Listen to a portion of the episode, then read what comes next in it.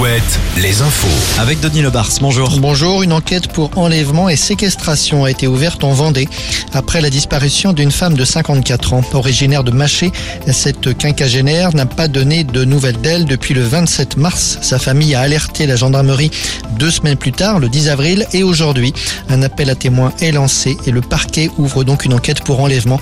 Plus d'infos sur alouette.fr. Alain Kless, l'ancien maire de Poitiers, a décidé de saisir le procureur de la République face à la multiplication des tags actuellement dans sa ville. Des tags anti-police qui prolifèrent actuellement sur les murs.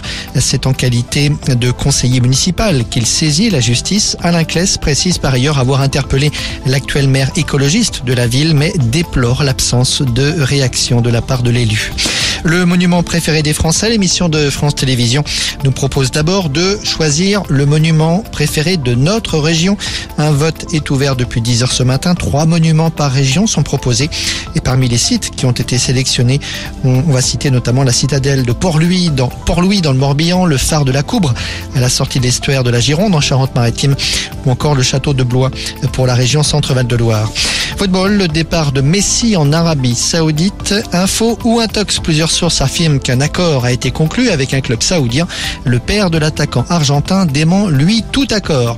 En basket, Cholet jouera-t-il la phase finale du championnat? Réponse peut-être ce soir. À l'issue du match de CB à la Meilleray, Cholet Basket reçoit le Portel. Une victoire des Choletais les conduirait en play-off. Et puis en musique, Stromae a finalement décidé d'arrêter complètement sa tournée. Oui, on se souvient que cette tournée avait été interrompue alors que le chanteur devait se produire à Nantes au Zénith.